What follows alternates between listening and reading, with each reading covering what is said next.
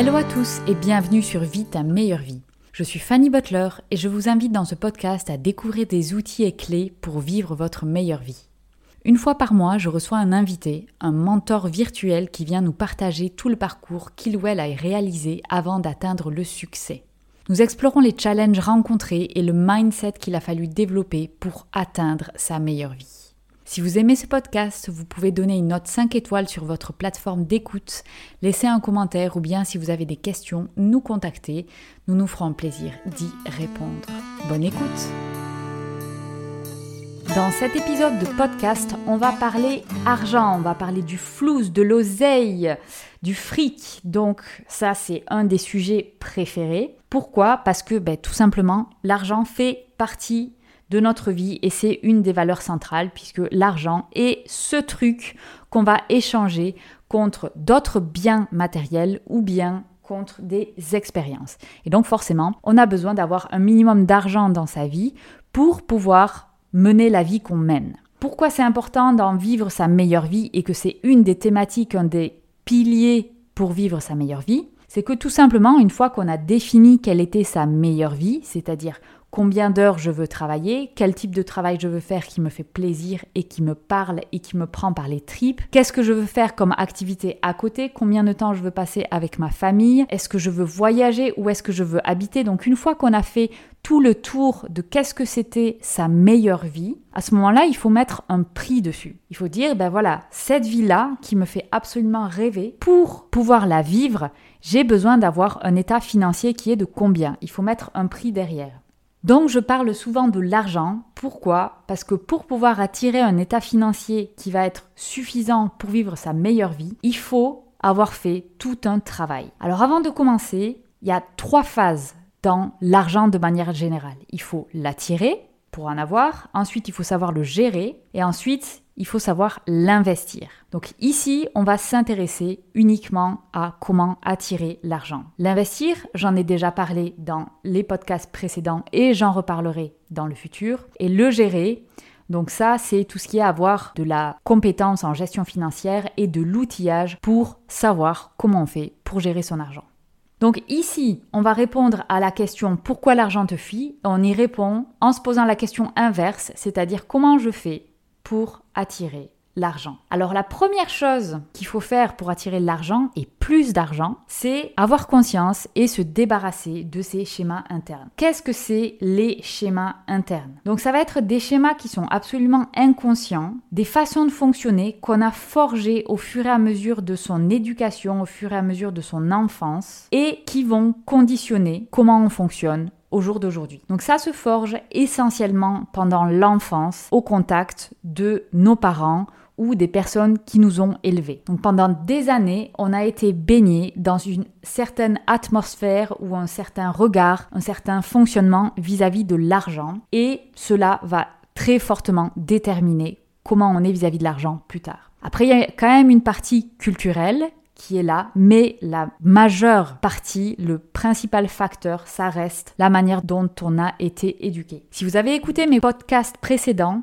sur mon histoire, vous savez déjà que moi j'ai grandi dans une famille qui avait énormément de croyances limitantes par rapport à l'argent et qui a une relation extrêmement négative par rapport à l'argent. Alors pourquoi c'est important de s'en débarrasser? Tout simplement parce que sinon on va se limiter vraiment sur les possibilités qu'on va avoir d'attirer l'argent. On ne pourra tout simplement pas atteindre l'état financier qu'on souhaite, donc il faut vraiment se débarrasser de ces fonctionnements-là, de ces schémas. Alors je vais prendre le schéma principal, celui qui se retrouve dans beaucoup de monde, c'est le mécanisme de manque. Donc ça c'est quand on a grandi avec le manque d'argent. L'argent, ce truc qu'on n'a pas assez. Moi personnellement, en tant qu'enfant, j'ai grandi en entendant des remarques qui peut-être paraissait vraiment très innocente et l'objectif n'était pas du tout de me traumatiser avec l'argent. Hein. Mais voilà, j'ai grandi en entendant des choses comme ah on n'a pas assez d'argent à la fin du mois, euh, on a dépensé plus qu'on a gagné, oh là là nos économies sont en train de s'écouler. Tout ce genre de petites remarques, en fait, ça impacte les enfants beaucoup plus que ce qu'on croit. Et en réalité, moi, ça m'a vraiment fait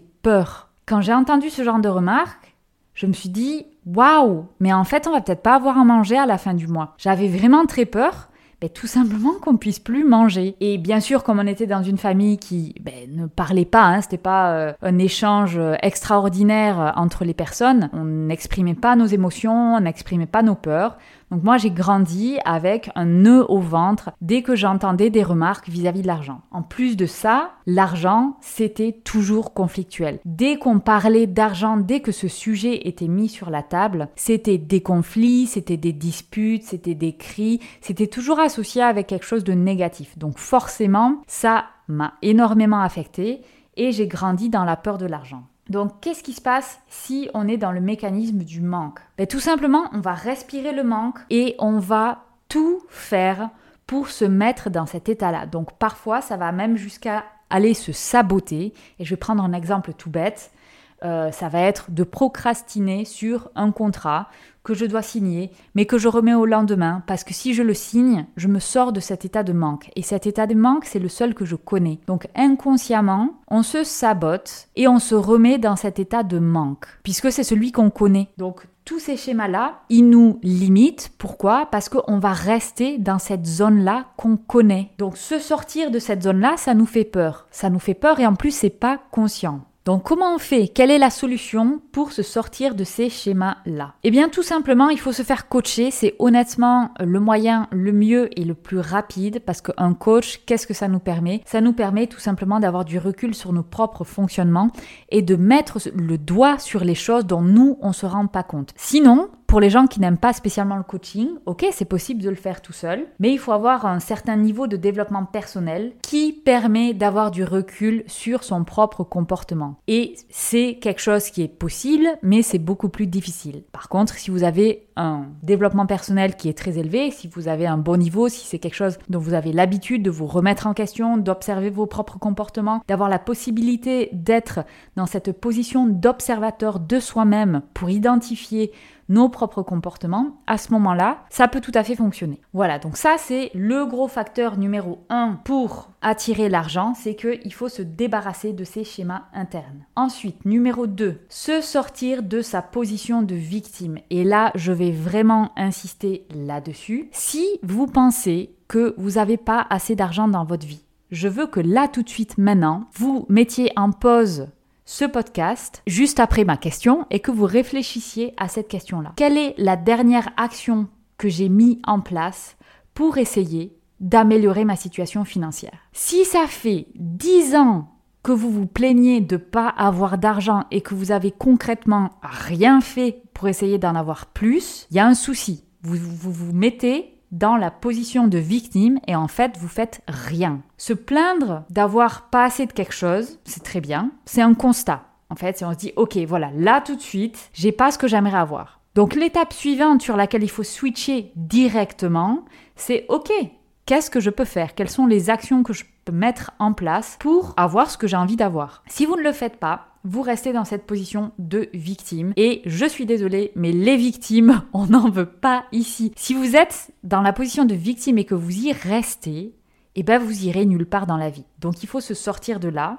Et de nouveau, le coaching, c'est un bon moyen de se mettre un gros coup de pied aux fesses, parce que dans le coaching, de nouveau, c'est cette personne extérieure qui va avoir un regard sur le comportement d'une personne et qui va avoir le recul nécessaire pour mettre le doigt sur les choses que la personne, le coaché, ne va pas forcément voir. Sinon, une autre manière, elle est très simple, hein, c'est de mettre à plat qu'est-ce que vous avez fait comme action pour avoir plus d'argent. Et ceci n'est pas du tout lié à la situation dans laquelle on est. Et je veux prendre comme exemple salariat versus être entrepreneur. Ici, c'est pas du tout la question. Un salarié peut mettre en place des choses avoir plus d'argent. Par exemple, quand est-ce que c'était la dernière fois que vous avez demandé euh, une augmentation? Est-ce que c'était il y a un mois? Est-ce que c'était il y a dix ans? Si c'était il y a dix ans, bon, bah, il y a peut-être quelque chose à faire. Donc, évidemment, si vous dites, ah oui, mais c'est pas possible parce que bla bla bla. Et là, qu'est-ce qu'on a? C'est que des excuses. Si tu dis c'est pas possible, un, est-ce que c'est vrai? Et deux, alors cherche ailleurs. Il y a plein de gens qui ont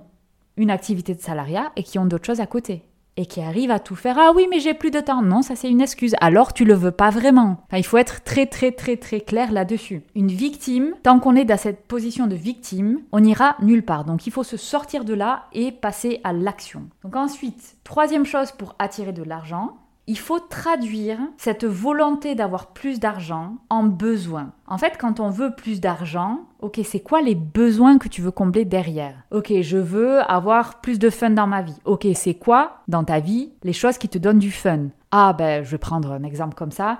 J'aime euh, les voyages. Ok, tu veux partir combien de fois par an? Je veux partir deux fois par an. Ok, tu veux partir où? Je veux aller dans les Caraïbes. Ok, combien ça coûte? Voilà, donc vous voyez là où je veux en venir, c'est il faut traduire. Il faut traduire cette envie d'avoir plus d'argent en besoin. Pourquoi? Parce que si on ne le fait pas, en fait, ça veut juste dire je veux plus. Et je veux plus, ça veut rien dire. Je vais prendre un exemple bête et méchant. Dire je veux plus d'argent, c'est comme l'argent c'est un outil. Donc c'est comme dire je veux plus de cuillères. OK? Tu veux combien de cuillères? Pour faire quoi?